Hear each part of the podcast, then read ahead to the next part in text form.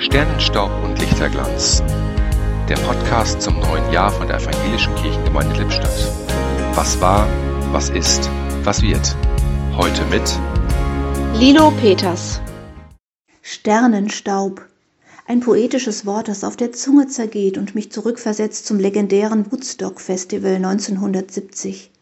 We are stardust, we are golden, and we've got to get ourselves back to the garden.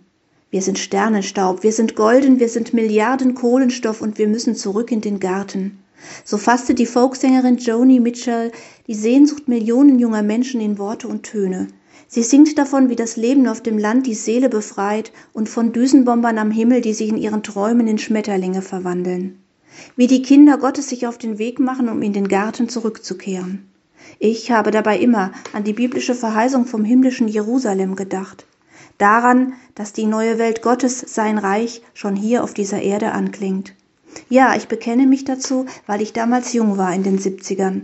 Die Lieder aus der Flower Power Zeit haben mir Hoffnung gemacht und ich finde sie bis heute toll.